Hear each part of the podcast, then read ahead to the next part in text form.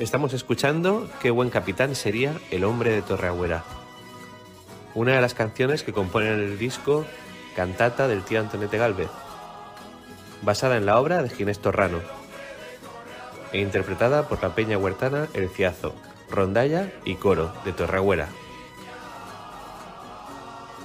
Es un disco editado por el Ayuntamiento de Murcia en el año 2019.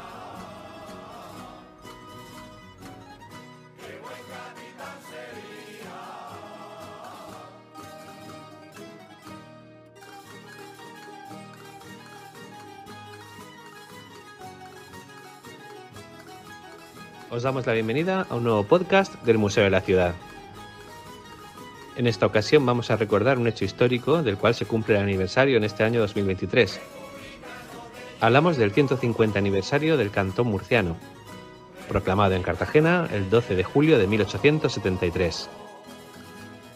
En la revuelta cantonal tuvo un papel muy importante Antonete Galvez Arce. Murciano, de los que llaman de dinamita, nació en La Huerta, en Torreagüera, para saber un poco más de la revuelta cantonal, de sus propuestas en materia de ordenación territorial, político y administrativa de España, y de los derechos sociales que reclamaban también para la población, vamos a hablar con dos historiadores e investigadores de Murcia. Tenemos el placer y el honor de contar con el investigador y cronista de Torrehuera, Raúl Jiménez, y también con Manuel Gálvez Caravaca, doctor en Historia y docente de secundaria. Con ellos vamos a hablar del Cantón Murciano, proclamado en Cartagena, de los sueños y aspiraciones de las personas que se rebelaron, que aspiraban a un futuro mejor. Y vamos a descubrir quizá algunos aspectos poco conocidos de Antonete Galvez Arce. Seguid escuchando.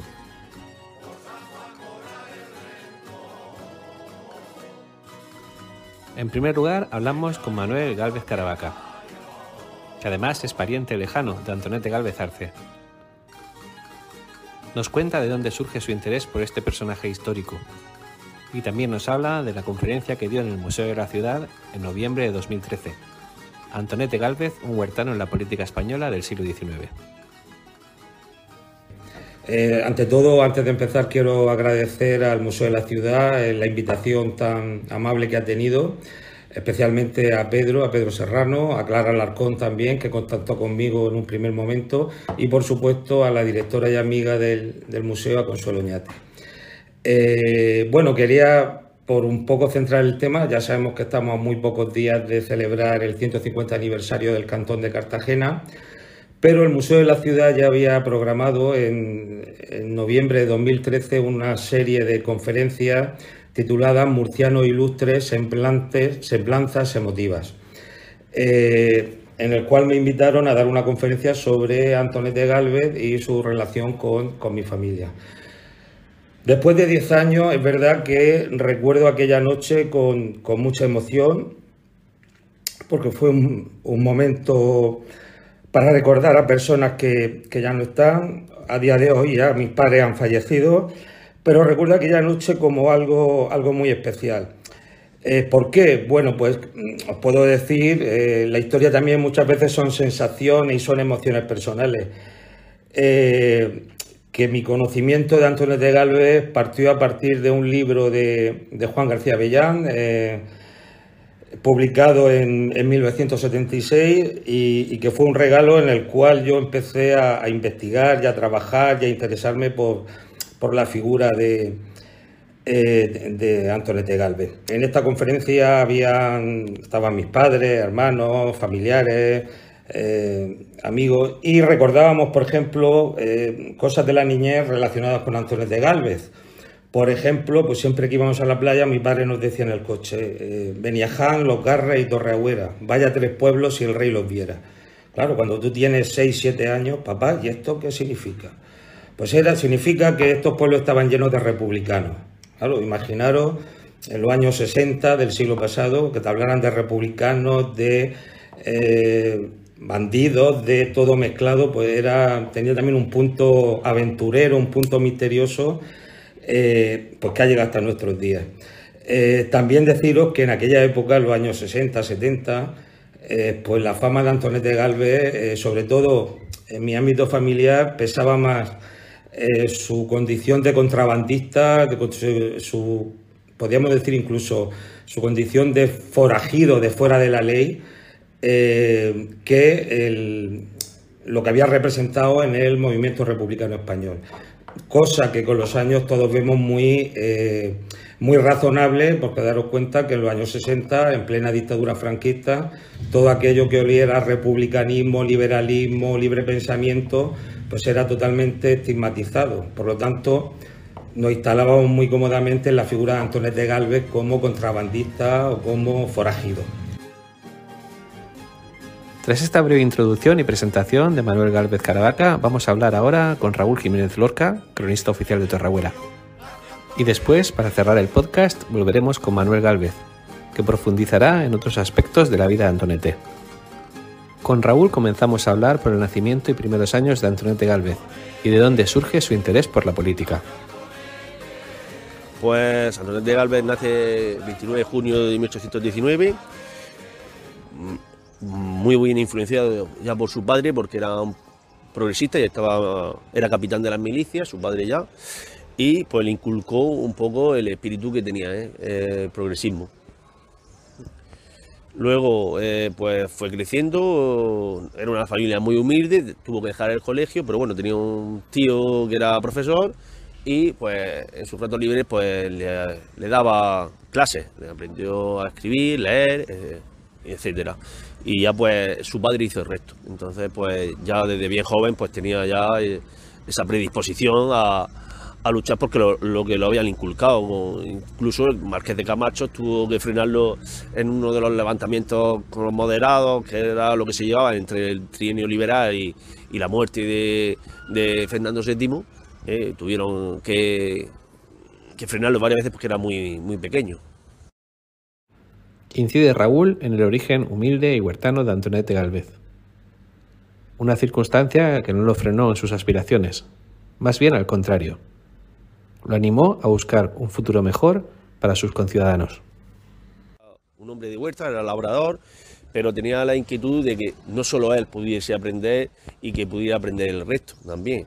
De hecho, él reivindicaba eh, que el trabajo infantil eh, se suprimiera y, hubiera una edad mínima para empezar a trabajar y poder ir al colegio.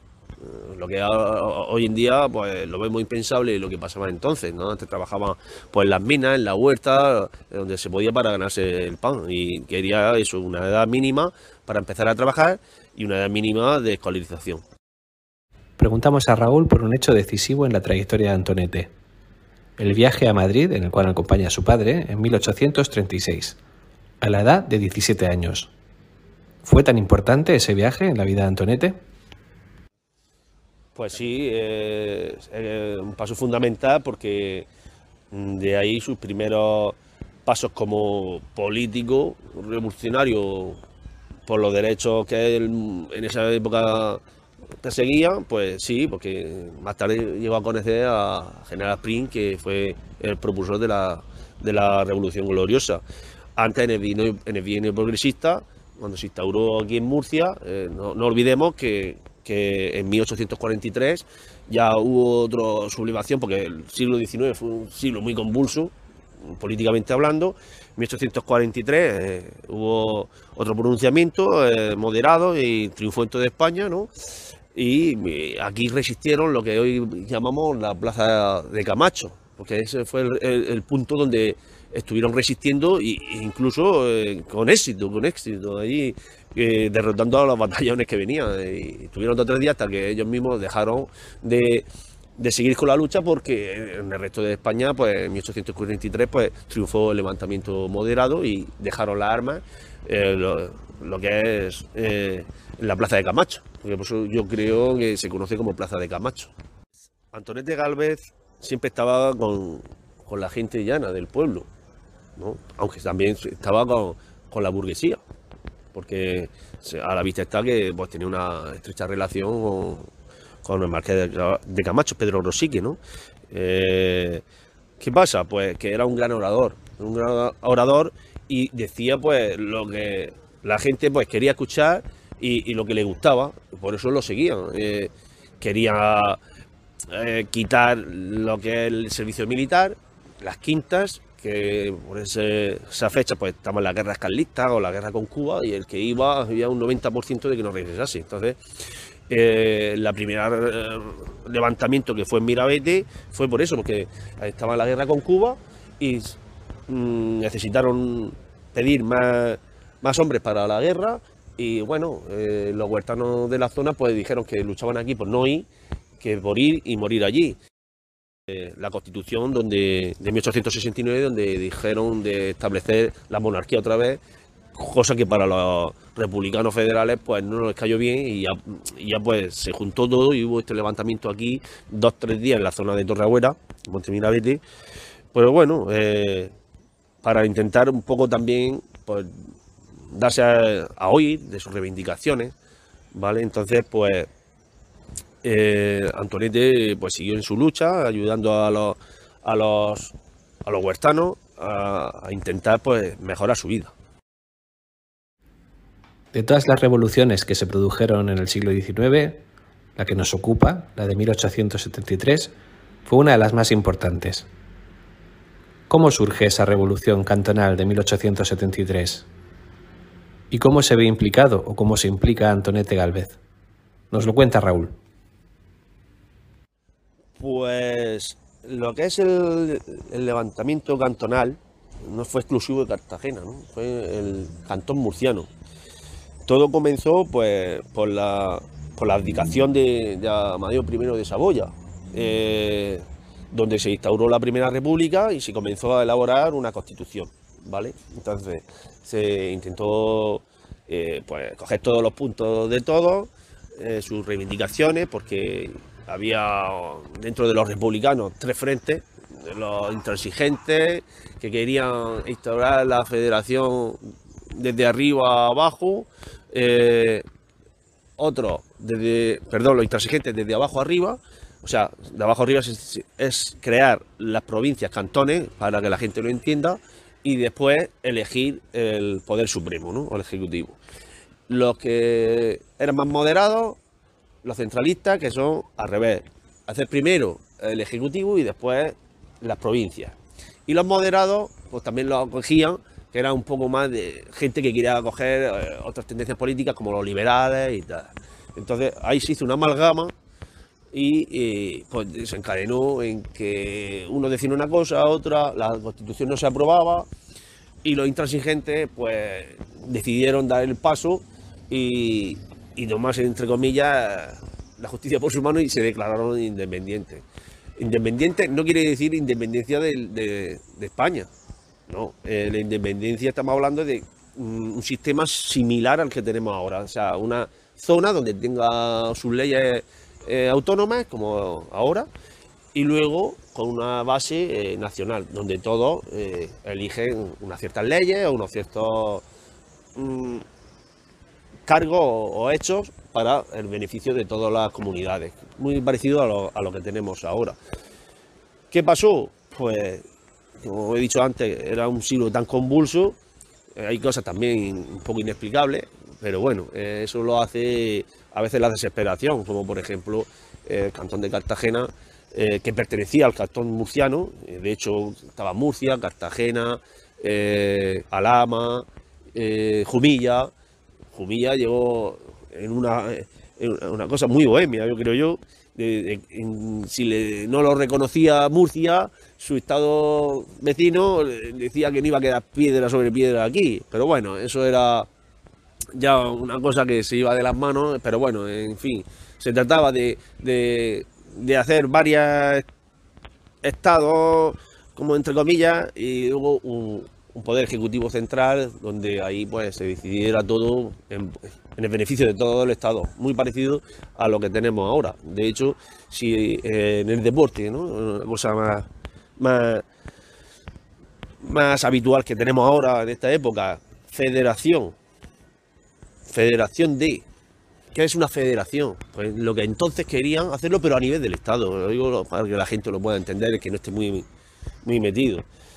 Eh, confederación hidrográfica, pues similar. Son unión de federaciones. O sea, no nos pille tan extraño lo que hace 150 años eh, querían. Es el germen de la autonomía. Yo, lo que pasó personalmente para mí en aquella época es el germen de lo que tenemos ahora, del poder de la autonomía y, aunque no sí que no estaba la monarquía, pero bueno, es muy similar con un poder nacional y luego toda la autonomía con sus leyes independientes, pero dependiendo siempre de un poder central. El cantón murciano se proclamó en la ciudad de Cartagena el 12 de julio de 1873. Dos días después hizo lo propio en la ciudad de Murcia. Sin embargo, también sale a la palestra el nombre de Madrid, la capital de España. ¿Qué sucedió? ¿Por qué se eligió Cartagena como centro, como buque insignia de la revuelta cantonal? ¿Por qué no duró tanto tiempo en la ciudad de Murcia? Nos habla de todo ello Raúl Jiménez en Murcia eh, comenzó un par de días después. En Cartagena empezó el 12 de julio de 1873 y en Murcia un par de días después, sobre el 14. Eh, en primer momento no se iba a proclamar el cantón en Cartagena, eh, como buque insignia, como ciudad insignia era así que era Cartagena por la fortaleza y, lo bien defendida que estaba y teniendo la, armada allí.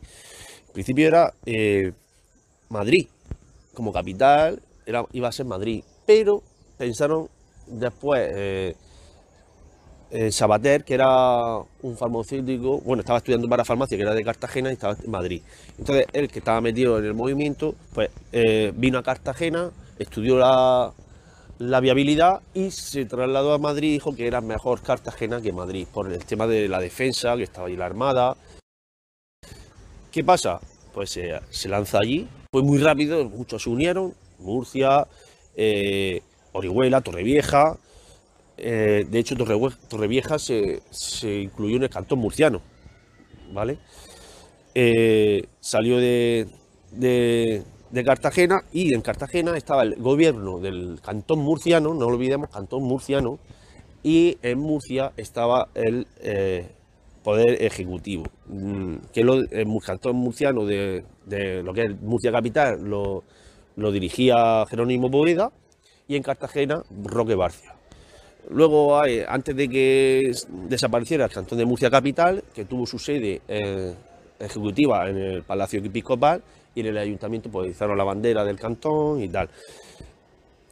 Aquí en Murcia hay que destacar un poco que los huertanos que participaron un poco en el levantamiento era uno, el hijo de Antonio de Galvez, Enrique Galvez, su cuñado el Merguizo y bueno, y muchos huertanos que cuando terminó fueron juzgados por su liberación y a pagar una, una fianza de 500 pesetas de la época y a firmar eh, cada, no sé si cada semana, me creo que tenían que ir a firmar toda la semana por riesgo de fuga y eso ya en aquella época, que fueron condenados. Había muchos más nombres en la sentencia, eh, pero bueno, al final pues eh, no fueron ninguna a la cárcel, pagaron la fianza, tenían que firmar como unas condiciones, porque un poco de perdón, y entonces pues ahí pasaron. Luego en Cartagena siguió por la defensa, por la Armada, que a, la cual convenció Antonete Galvez, con su oratoria, los convenció y se hicieron fuertes. Pero claro, llega un momento pues, que van cayendo los cantones, de Valencia, de Murcia, Lorca, y van cayendo y se va estrechando el cerco. Cuando Alicante tenía su cantón, mm, tomaron Orihuela, también hicieron el cantón de Orihuela, luego pues iba, en el momento cada vez que se estrechaba más el circo iban por, los puertos, porque era la única salida que tenían, porque estaban cercados, intentando que ciudades pagaban, pagasen un, como un impuesto y que se adhirieran al cartón para sufragar los gastos de guerra. Eh, lo declararon los barcos cantonales piratas porque tuvieron para mí un error, que es levantar la bandera cantonal, que cuando no existía reconocía y dice, Calabro, pues fueron a por ellos, cualquier barco pues no era reconocido y lo tenían como piratas, que es el problema que tuvieron también. Eh, tuvieron también una, victoria naval en la batalla de Portman, ¿no?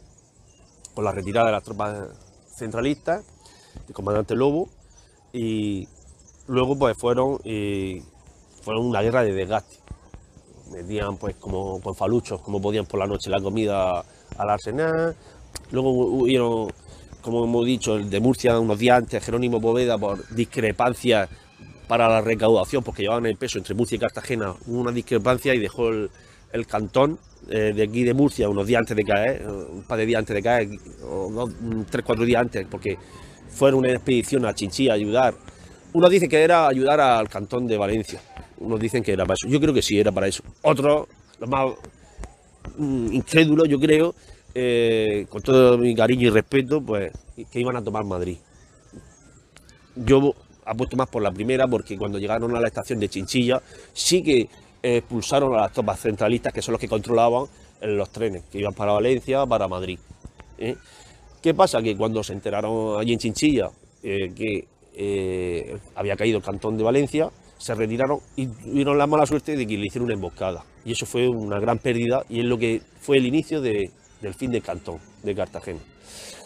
Empezaron ya las tropas centralistas, dirigidas por Martínez Campos, porque venía de Valencia, y luego ya hacia, hacia Murcia pues fueron ya ah, aniquilando los, cantones, Humilla, Murcia, hasta llegar a Cartagena que la sitiaron como he dicho anteriormente eh, y duró mucho.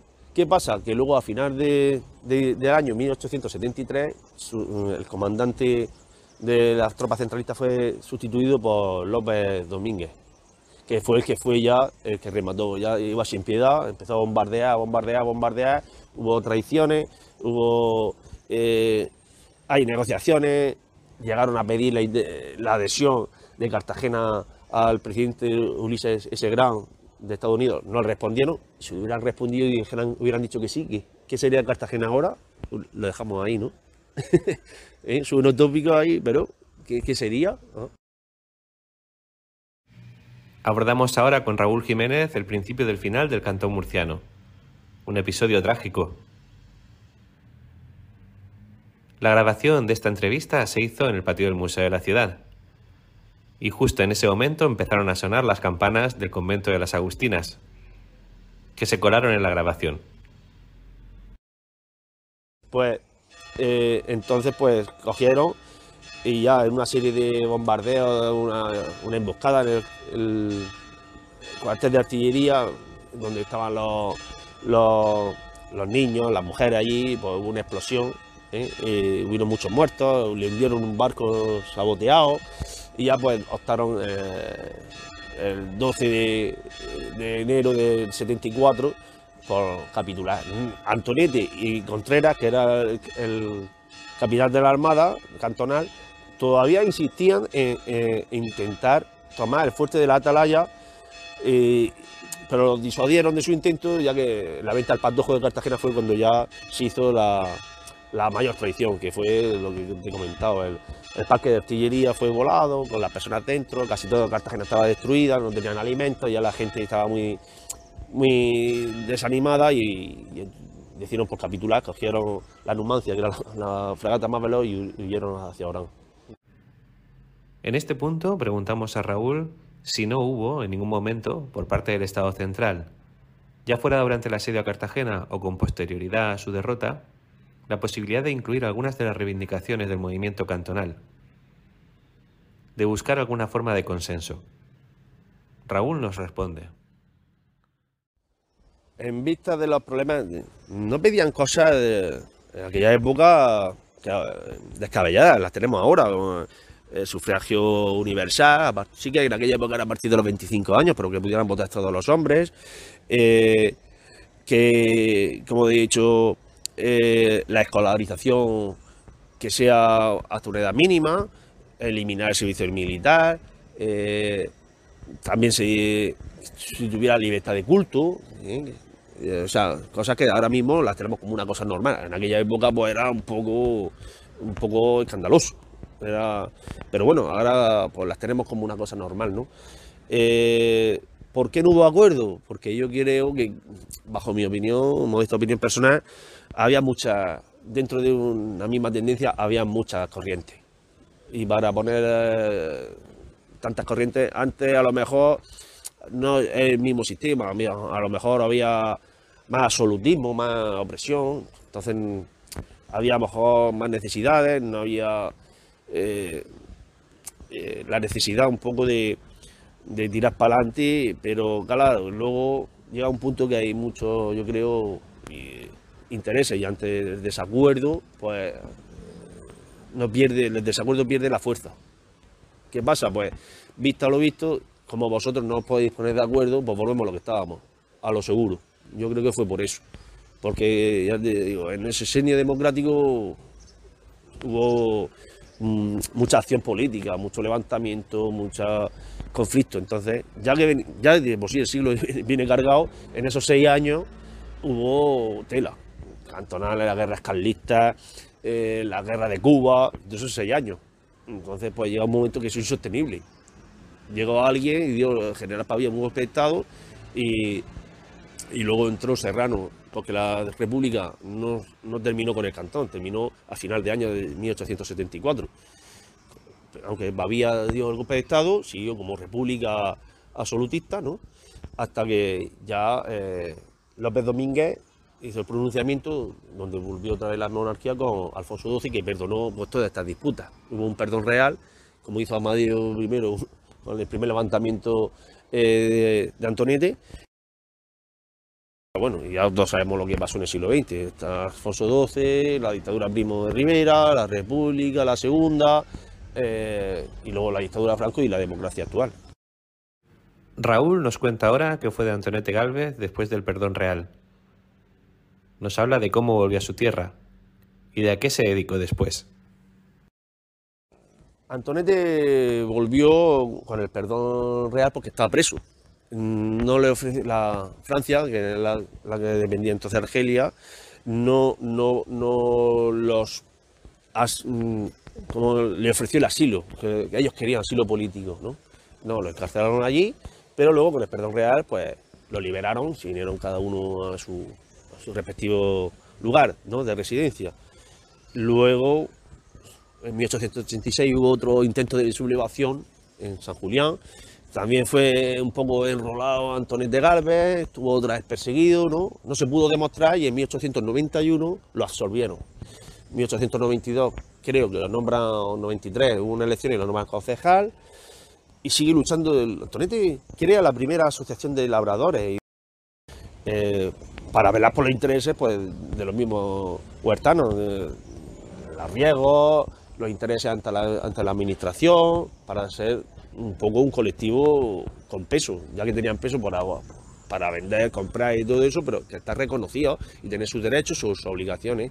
Antonete también, en un congreso aquí a finales del siglo XIX en Romea, ya dijo la necesidad de hacer pantanos para riego, ya lo dijo ahí delante de todos los altos cargos de la época. Eh, eh, tuvo una visión empresarial minera y, e hizo en 1880, creyó que, que había encontrado, lo, lo, encontró, pero no en la, cantidad que él creía, ¿no? por el sistema que él usó. Hicieron durante dos tres años unas pruebas de si era verdad. Desgraciadamente, pues fue negativa la, la búsqueda de oro en, en comparación para la, una inversión que fuera rentable. Pero intentó que todo el pueblo tuviera su participación en las minas, por si acaso, oye, eh, fuese bien. Le fue mal, por desgracia. Bueno, hicieron Torragüera una fiesta en 1880 cuando salió la noticia que le había encontrado muchos huertanos de la zona, no solo de Torragüera, Benejá, en Los Garres, Gezares, Puente Tocino, Monteagudo, tenían participaciones, Santomera, que pertenecía entonces a Murcia, eh, su participación en la, sociedad minera, porque Antonio eh, Antonete hacía partícipe o intentaba hacer partícipe a todo el pueblo para enriquecerse dentro de, un orden, ¿no? de, una participación normal. ¿no? Se van a hacer multimillonarios, pero una pequeña aportación te iba a reportar un beneficio a medida de lo que había aportado. Oye, para que no te quedaras sin nada. Eh, o sea que eh, intentó ayudar también eh, a, la gente que en la epidemia. Estuvo en su casa atendiendo a varios enfermos. en la Riada, cuando fue concejal, todavía 10 años después estuvo trabajando para paliar los daños. 10 años después estamos hablando de la Riada de Santa Teresa, de Riada. Y bueno, Antonete también tuvo sus su mazazos en la vida, como la muerte de su hijo Antonio, eh, cuando estaba eh, preparando eh, munición para cazar, al tiro al pichón, se llamaba. Su hija María Dolores, una me era de 1885, posiblemente fuese cuando trataba a los enfermos en su casa, se contagiase, su mujer en 1887, su lugarteniente y gran querido hijo Enrique en 1892, otro palo, eh, tuvo seis hijos, han fallecido tres antes que y su mujer cuatro, y todo eso lo vivió, ¿no? Eh, entonces, pues, eso también hay que soportarlo, ¿eh? Era un hombre, pues, que al final, pues, murió allí en Torrehuera, en el Huerto de San Blas. Preguntamos a Raúl cómo fue el final de la vida de Antonete. ¿Se sintió acompañado por su pueblo y por su familia? ¿Se sintió solo? Bueno, solo, un poco olvidado sí. Pero bueno, eh, la gente es como, como todo. Cuando dejas de actuar, pues te queda en el olvido, excepto cuando se entera alguien que le ha pasado algo, como en 1880, 1895, decían que estaba gravemente enfermo y todo el mundo tal cual, preguntando por Antonete. No, yo estoy bien, era un catarro normal y corriente, ya lo daban por muerto, ¿no? Y entonces la gente se interesó, pero una vez ya que pasa. Mientras tanto, pues sí, tenía los cuatro miguetes por allí, pero no era tan aclamado como antiguamente pues, en el cantón, en Murcia, cuando entró Brin, cuando se instauró, la, primera república con su célebre discurso. ¿eh? O sea, eh, que no estuvo, estuvo muy acompañado mientras que estuvo en activo, pero luego parece que la gente, eh, la sociedad no sabe agradecer siempre a los que hacen algo no solo Antonete, sino yo me estoy trasladando también a la vida actual. Mientras que te pueda sacar algo, voy a estar contigo. Cuando ya no te pueda sacar nada, pues me voy de lado. ¿no? Entonces, eso es como todo. Entonces, como los animales, ¿no? Cuando eres pequeño, eres cariñoso y tal, y ya cuando te haces grande y no sirves para nada, pues te, te, abandono. ¿no? Y, lo extrapolo a, nuestras personas mayores. Con todo mi respeto hacia ella y un homenaje a, a las personas mayores que han trabajado para que estemos conforme estamos ahora, que siempre nos olvidamos de, las generaciones, no solo de la última, sino de hace 300 años, que empezaron a trabajar para mejorar y que podamos disfrutar lo que tenemos ahora, que esto no, no sale de un día para otro, ¿vale? Entonces, eh, de aquí reivindico eh, a esas personas que nunca se olviden, no que, lleguen y, venga, vamos, sea por adulación, sino que sea por convicción y, y porque sea amistad de verdad no porque vayas a sacarle algo, me arrimo al lado de este, y es un, mensaje que, que, doy yo a título personal. Ahora le preguntamos a Raúl qué opina de los restos de la casa del huerto de San Blas, de la casa de Antonete. Bueno, pues con respecto a, a los restos de la casa de Antonete Galvez, eh, eh, bueno, después de tantos años, pues se ha tomado una iniciativa que se empezó a luchar ya en, en 2018 con reuniones, se, aprobó, se aprobó una ayuda de, unos 70 y pico mil euros para afianzar lo que, lo que quedaba y hacer un estudio arqueológico de lo que había. Eh, pues bueno, hubo una moción y bueno, pues gracias, pues, gracias a Dios, pues se, materializó eh, con el siguiente gobierno, porque nosotros estábamos temerosos de que eh, no se fuera a ejecutar. Tuvimos, yo personalmente estuve primero con una corporación con reuniones, estaban predispuestos ya a hacerlo, aprobaron el importe, estaba todo bien, simplemente que cuando iba a hacerse, la moción de censura, cambio de gobierno y ya no entraron los miedos otra vez, a los que estábamos metidos, que no soy yo solo, habían varias personas implicadas, ¿no? Pues no entró el miedo, ¿ahora qué? ¿Otra vez de cero? Pues nada, pues lo primero que hicimos pues intentar contactar eh, con el ayuntamiento, no solo varios colectivos de Torragüera, ¿no? Yo en este caso pertenezco a Bici Huerta, soy cronista, pero bueno, también de, otras personas de, Torragüera, que no han sido dos o tres personas, han sido varias personas implicadas del pueblo, y pues se materializó, por desgracia, eh, se avisó de varias veces, se avisó varias veces de que había un muro que estaba a punto de colapsar, que se centraran en él. No estaba contemplado en el presupuesto, hicieron lo que pudieron, pero no dio tiempo a afianzarlo. Cayó y bueno, eh, seguimos trabajando por ello, lo afianzaron lo que quedaba otra vez, con un importe que no sé si eran 12.000 euros, que tuvieron otra vez que, desembolsar. Y bueno, eh, se hizo otro proyecto desde Torreagüera, de ponerle una pérgola, porque sabemos, apareció un zulo, el zulo de del famoso Antonete Galvez, pero que era de mucho antes, eso era de los monjes de San Juan de Dios. Y ya se escondían allí, eh, a la muerte de Fernando VII, ya los levantamientos con los liberales y todo eso, ya subía por allí se escondían allí ya. Luego, pues, lo tuvo cedido Antonete Galvez y lo seguía utilizando. Apareció el escondite debajo de la tinaja, ¿no? que por eso nunca lo encontraba. Y, bueno, pues seguimos trabajando. Como he dicho, eh, un proyecto desde Torragüera para hacer una pérgola y, que no se siga deteriorando lo que hay, porque somos conscientes de que una reconstrucción, yo desde el punto de vista de cronista, ahora hablo a título personal, no quiero que se reconstruya porque sería desvirtuar para mí lo que hay. Prefiero que se quede como está, que es lo real, que no hacer una imitación que se cubra para intentar que se minimice el daño que pueda ocasionar eh, la, humedad de la lluvia, el aire, etcétera, que le pongan como una pérgola y que se un poco se utilice eh, de aula, cultural al, aire libre y mm, indicando pues con carteles pues lo que hay allí, porque incluso hay restos de una almazara, y, un poco también de la vida de Antonete Galvez, porque yo soy consciente de que reconstruir eso, además yo quiero, o soy partidario de que eso eh, se quede así y ponerle, como muchos yacimientos, una pérgola y utilizarlo. Que luego al lado quieren hacer un centro de interpretación, magnífica idea también. Pero allí se pueden hacer pues mil actividades culturales. Preguntamos a Raúl qué opina de la conmemoración del recuerdo del 150 aniversario del cantón murciano si le parece un hecho histórico que hay que recordar y difundir. Eh, pues eh, yo creo que yo creo eh, que está bien ya de una vez por todas que aunque sea 150 años después, pues promulguemos o, sintamos un poco orgullosos no por las muertes que hubo, sino por lo que luchamos en aquella época, que era pues conseguir lo que tenemos ahora. Para mí, personalmente, el germen de lo que tenemos ahora, germen de la autonomía y germen del bienestar.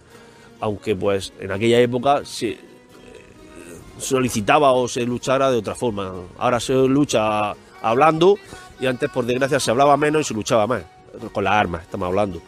Era otra época, no podemos hacer caso de que si eran exaltados, menos exaltados. Yo no, voy a entrar porque yo estaba viviendo ahí y nadie creo que puede decir mm, nada que sea extraño ni nada, sino porque no ha vivido y no se sabe cómo estaría él o hubiera eh, estado él, si hubiera tenido una máquina en el tiempo y hubiera estado allí, cómo reaccionaría.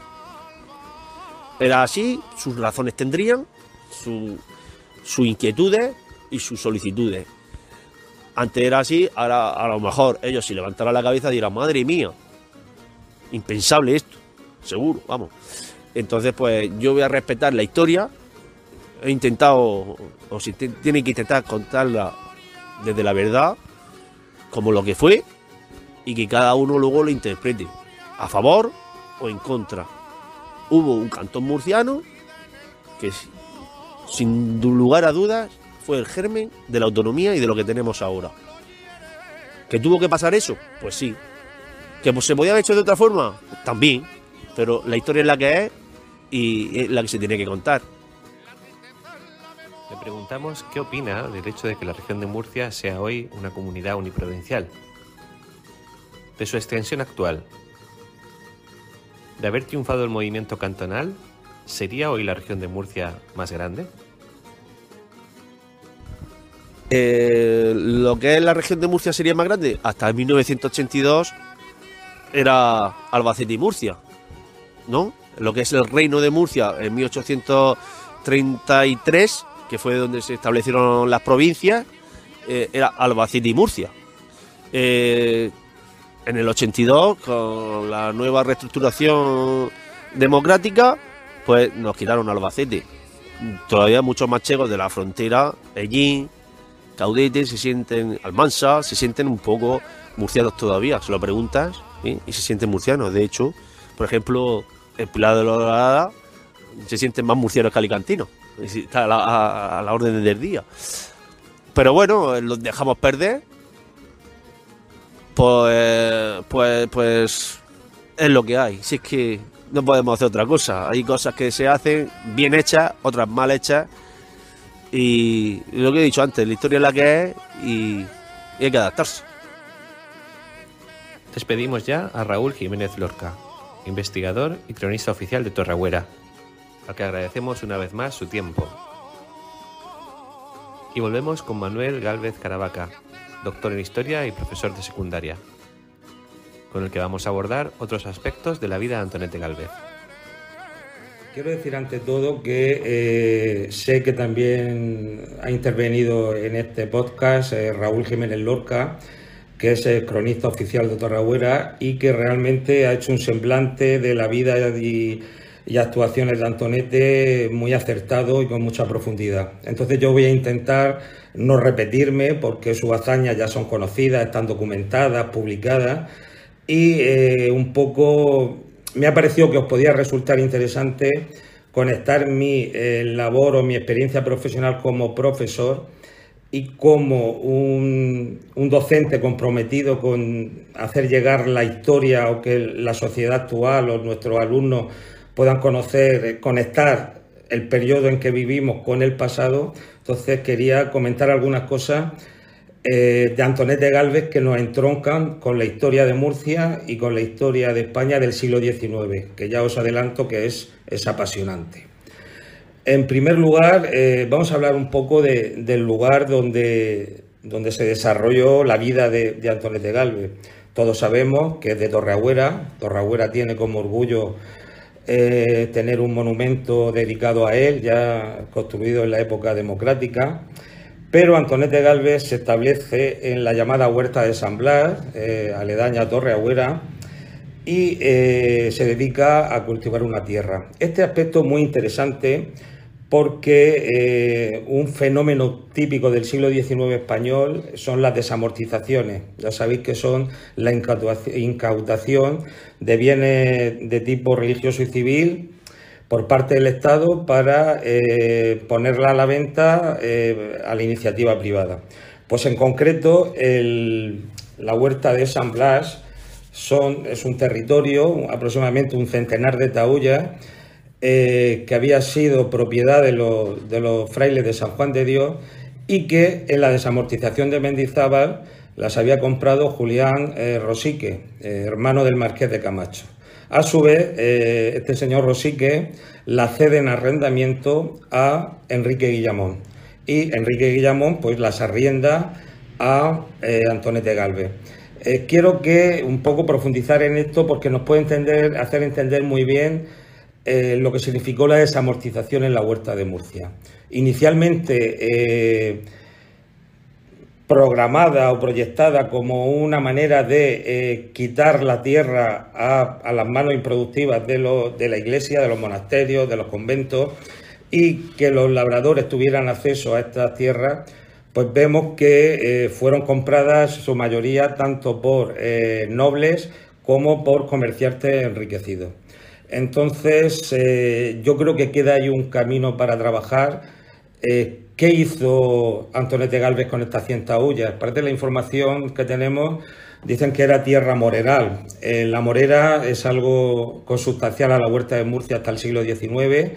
Eh, ya sabéis, no hace falta que os recuerde las fábricas de seda, todo el proceso de, eh, de cría del gusano de seda y su posterior transformación en, en los telares, industria textil.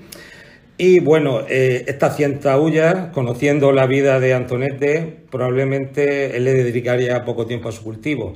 Probablemente él las tendría eh, subarrendadas o tendría parceros o tendría jornaleros. Es decir, que yo creo que aquí eh, hay un campo de, investigación que nos podría entender, ayudar mejor a entender las relaciones de propiedad y de dependencia entre propietario y arrendatario y jornalero en la huerta, en la huerta de Murcia. Como dato interesante, eh, parece ser que los investigadores eh, han encontrado en el padrón municipal de los contribuyentes a Antonete Galvez en el de julio del 72, de 1872, como primer contribuyente de Torreagüera con 311 mm, pesetas perdón, de tributación territorial y como uno de los primeros propietarios no absentistas en toda la huerta murciana. Entonces ya os digo que es un tema ya a trabajar. Eh, no solo se dedicó a la agricultura Antonio de Galvez, sino también en ese espíritu intrépido y aventurero que tenía, también se introdujo en otro de los negocios punteros del siglo XIX en la región de Murcia, que fue la minería.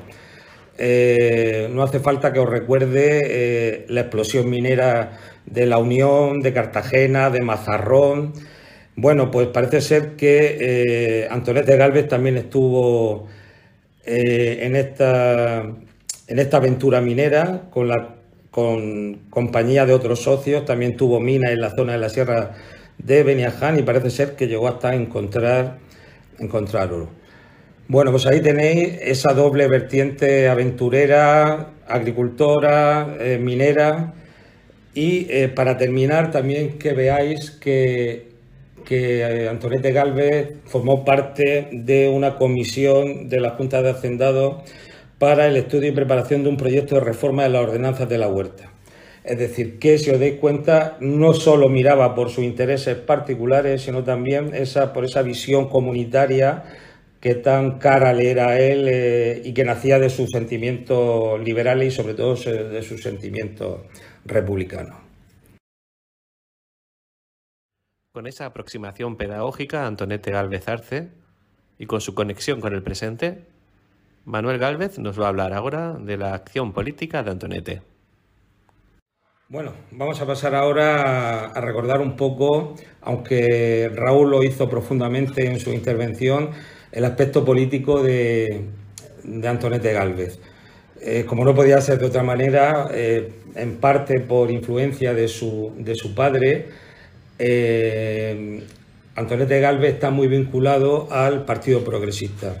Así, eh, a grandes rasgos, ya sabéis que durante el reinado de Isabel II, una vez fallecido eh, su padre Fernando VII, los partidarios del antiguo régimen, los llamados realistas, los después denominados carlistas, eh, van a ser expulsados del sistema político porque ellos, eh, y así lo demostraron en las sucesivas guerras carlistas, su programa político era sencillamente la vuelta al antiguo régimen y la consagración de la monarquía absoluta. Sin embargo, los liberales se agrupan en torno a Isabel II y dentro del mismo Partido Liberal pues aparecen dos facciones que luego se van, a se van a consolidar como partido, que son los moderados y los progresistas. Eh, Antonete Galvez, sin género de dudas, se adhiere al, Partido Progresista y, eh, bueno, pues eh, como tal va a intervenir en alguna algarada, en algunas revueltas relacionadas con el intento de los moderados de alcanzar el poder. Así pasa en la revuelta anticlerical del año 33 en la otra eh, algarada que hay en el año 1843 y por último también en la Vicalvarada también va a participar eh, Antonete. Sin embargo, el Partido Progresista se le va a quedar pequeño a Antonete Galvez y eh, cuando su gran mentor, el, Marqués de Camacho, Pedro Rositque, en el año 56 llega un entendimiento con el general O'Donnell, que había creado la Unión Liberal, un partido vamos a decir, equidistante entre el progresista y el moderado, eh, pues Antonete Galvez se desengaña eh, del, progresismo y va a empezar, por decirlo de alguna manera, a coquetear o a acercarse al, republicanismo, eh, que finalmente va a ser el perfil político que él va a mantener en la parte más intensa de, su, vida, de su vida política. Respecto a su protagonismo en este periodo, evidentemente eh, es la estrella, o por lo menos en la región de Murcia o la provincia de Murcia, del sesenio democrático.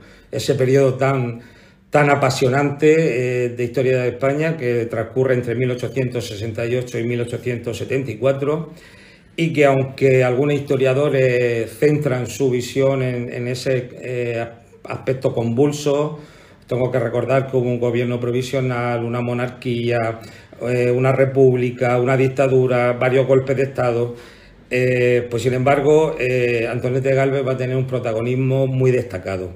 Por lo pronto, ya el general Prim, uno de los artífices de, la gloriosa, del movimiento que derroca a Isabel II, eh, solicita su colaboración y ahí tenemos a Antonete Galvez con sus 500 huertanos que eh, desde Torragüera se acercaron a, Murcia y fueron uno de los artífices del triunfo de la Revolución Gloriosa en, Murcia. Eh, posteriormente, también decepcionado también por la deriva del sexenio, todos sabéis que acabó en la Constitución del 69 con una monarquía democrática que efectivamente no estaba dentro de las aspiraciones de Antonet de Galvez y, eh, por supuesto, pues el lenguaje que él mejor domina es una insurrección.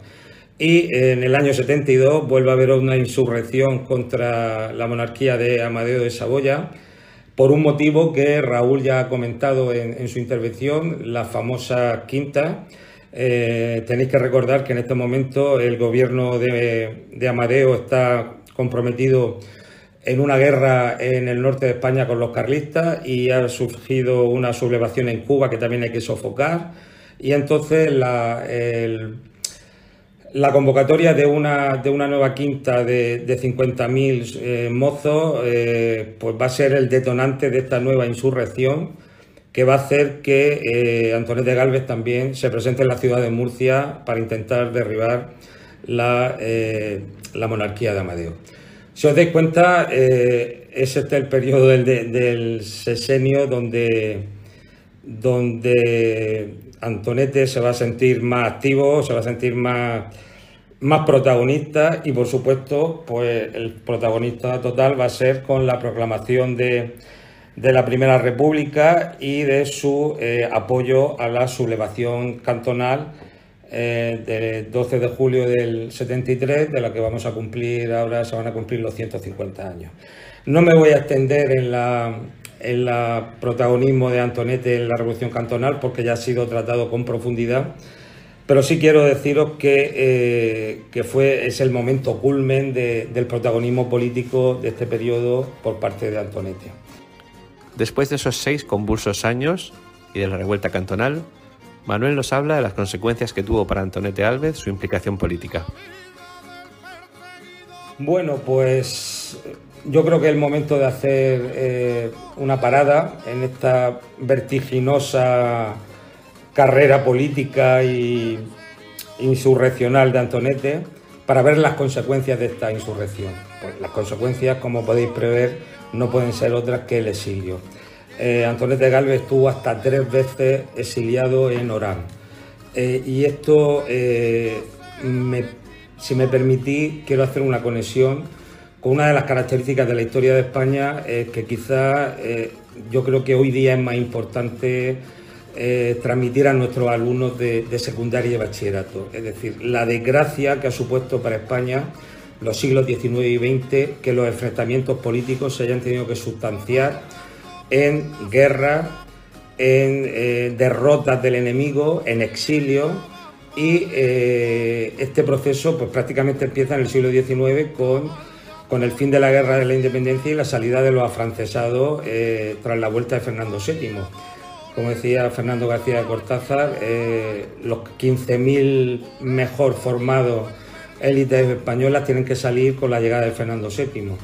Élites que van a volver a tener que salir en el año, eh, en el año 23 tras el, fracaso del, del liberal y que continuamente van a estar exiliados eh, por motivos políticos. Bueno, pues Antonete Galvez es por desgracia exponente de esta, de esta falta de, entendimiento de la política española del siglo XIX que Cualquier enfrentamiento al final se sustanciaba con la, la victoria de un bando y el exilio de otro. Bueno, pues deciros que eh, de Galvez estuvo tres veces exiliado en Orán. Orán, que es una, una historia también muy evocadora y que deberíamos de profundizar con nuestros, no solo con nuestros alumnos, con cualquier, cualquier español o española interesado por su historia. eh, os puedo decir, eh, estas cifras las he recogido de Ricardo Monte, un historiador y cronista de, la región, que eh, hacia 1876 mm, había 92.000 españoles en, en, Argelia, la mayoría de ellos en Orán. Ya en 1881 había 114.000. La mayoría de ellos, todos procedían del sureste español y como dato curioso, después de la derrota del, cantón, eh, en enero del 74 tuvieron que salir de, Cartagena 1.600 personas, entre ellos Antonete Galvez en la, en la fragata Numancia. Por lo tanto, eh, ya ahí viene otra parte muy interesante que quería comentaros, eh, evidentemente, de qué vivía Antonete Galvez en, Orán pues daros cuenta que casi con 120.000 personas viviendo allí, el contrabando era eh, una actividad bastante común en aquella época. Parece ser que Antonete en este tiempo se dedicó al contrabando del, tabaco y es una de las razones que luego posteriormente, eh, vamos a decir, sus detractores van a hacer más hincapié. Antonete Galvez contrabandista frente a eh, Antonete Galvez revolucionario. Bueno, pues Orán nos da todavía para mucho más. Eh, quiero deciros que eh, posteriormente, ya en la Guerra Civil Española, en el año 39, desde el puerto de Alicante va a salir un, barco, el Stanbrook, con más de 2.600 personas con destino a la, a la ciudad de, de Orán. Y, por ejemplo, también por si no lo sabéis, Marcelino Camacho, fundador de Comisiones Obreras, también estuvo exiliado en Orán. Parece que Orán no fue solo el hogar de, de Antonete Galvez, sino de otros muchos luchadores por la libertad en España que tuvieron que, recurrir a, ese territorio para, por no poder realizar plenamente su programa político por las circunstancias especiales que, que había en España. Ahora Manuel aborda otra de las facetas fundamentales en la vida de Antonete, su compromiso social. Bueno, pues eh, una vez acabado el periodo revolucionario de Antonete, eh, su compromiso social y ciudadano lo podemos ver en su implicación en actividades como la organización de un congreso para intentar eh, buscar soluciones a los efectos de las inundaciones. Este congreso es del año 1884 y un poco eh, viene como consecuencia de la riada de Santa Teresa, que como sabéis fue brutal y produjo eh, unos daños intensísimos en la huerta, en la huerta de Murcia. Eh, también lo tenemos que en el, año siguiente también lo tenemos muy activo en una epidemia de cólera. Es decir, ya también había participado atendiendo, auxiliando a los enfermos en la epidemia de cólera de 1856 y bueno, pues ya sabéis, eh, por desgracia tenemos todavía muy pendiente o muy reciente el, tema del COVID, pues lo que supone el, la audacia o el, arrojo de, atender a los, enfermos del cólera de una enfermedad tan contagiosa como, esta.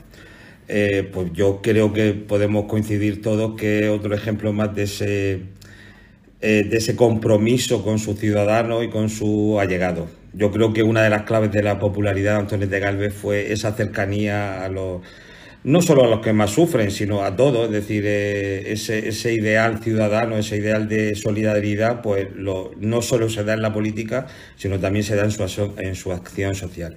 Y luego también, por último, aunque es verdad que tuvo un, recorrido muy corto, eh, participó en la creación del primer sindicato de, agricultores eh, en la región de Murcia, en el año 1891.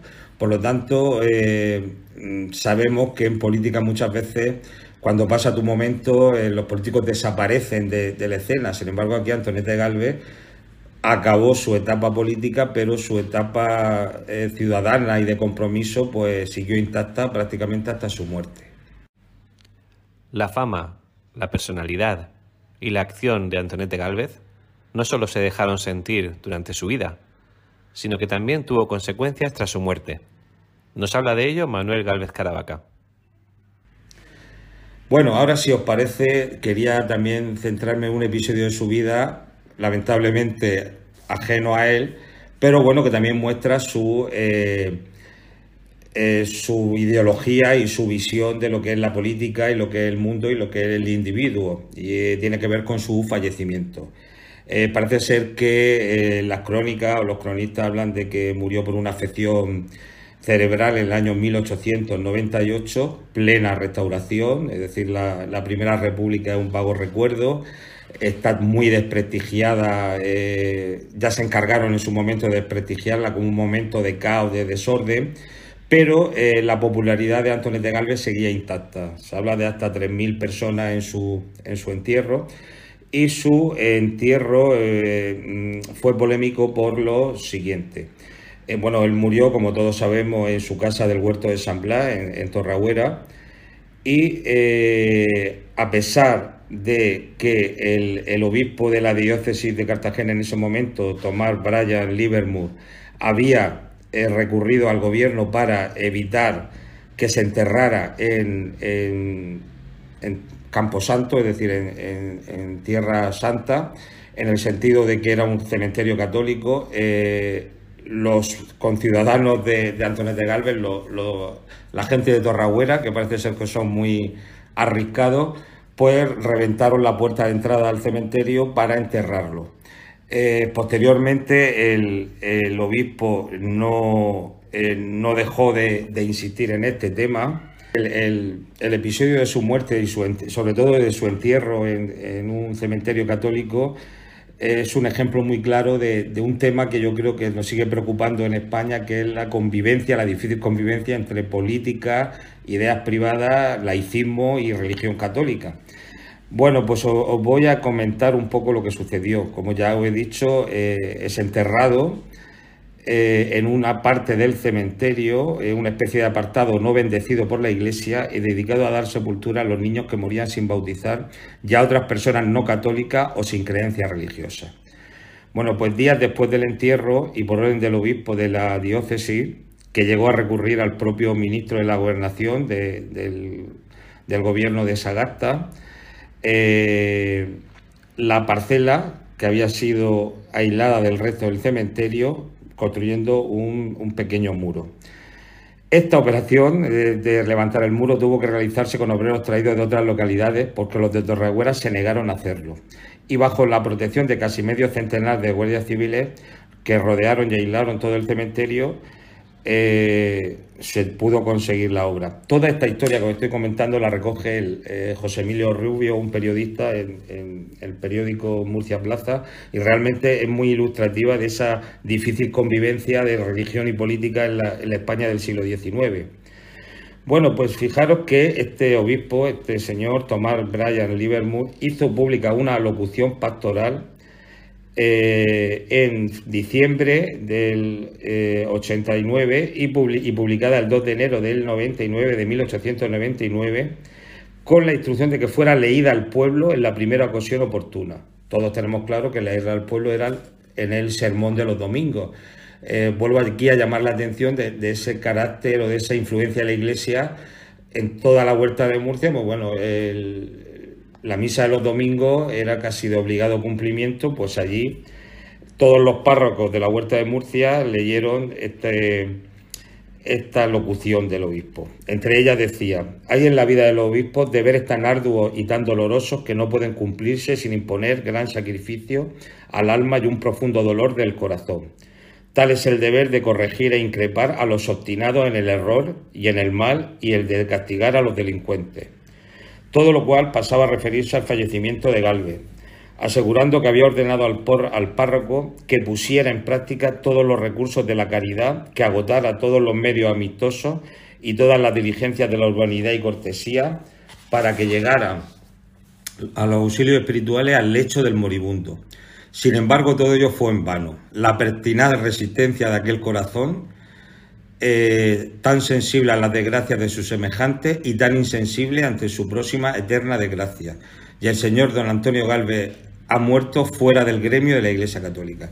Esto que nosotros interpretamos como un ejercicio de libertad, de que cada ser humano es, libre de eh, decidir cómo va a ser su muerte y cómo la va a gestionar, pues para el obispo en su momento era la mayor desgracia posible. Claro, el obispo no desaprovechó esta circunstancia para incidir eh, en el control que la Iglesia Católica eh, debería tener sobre la sociedad murciana y sobre la sociedad española. Tengo que recordaros que eh, la Constitución de 1876 vuelve a establecer que España es un país católico y que el catolicismo es la religión oficial, muy alejado de lo que decía la Constitución del 69, que establecía la libertad de culto.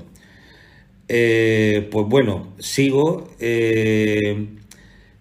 con las palabras de, o con los textos de Brian Livermore, el, obispo. Dice, desde hace 30 años hasta el último momento de su existencia rechazó positivamente la fe católica, despreció la autoridad de la Iglesia de Jesucristo y rehusó los santos sacramentos, ante lo cual nos hemos visto obligados a imponer gran sacrificio a nuestros paternales sentimientos y decretar la denegación de sepultura eclesiástica al cadáver de Antonio Gálvez Arce. Bueno, pues eh, quizás por mi labor de docente este tema del entierro de, de Antonete Galvez me, resulta muy interesante y da mucho juego en clase cuando debatimos con los alumnos porque eh, trayéndolo a nuestros días eh, que veamos lo importante que es vivir en una sociedad diversa, en una sociedad plural, donde se respetan las creencias, los derechos, las aspiraciones de todos sus ciudadanos. Entonces, daros cuenta eh, que históricamente hay un grupo de historiadores que defienden el, valor de la restauración como una época de paz, de prosperidad, de, eh, de cierta estabilidad con respecto al sesenio, pero también se le olvida decir que fue una época de imposición, de falta de respeto a las creencias individuales y que, eh, por lo tanto, vamos a dejar de también de eh, poner a la, restauración como un modelo a seguir en la, en la, España, en la España actual. Eh, deciros también que, para que veáis que esto no es una cosa solo de España, en, este periodo una gran polémica tuvo lugar con motivo del estreno de la obra Electra de Pérez Galdós, que habla sobre lo mismo, sobre unos jesuitas que intentan convencer a una joven que prácticamente se quedan con su herencia y demás.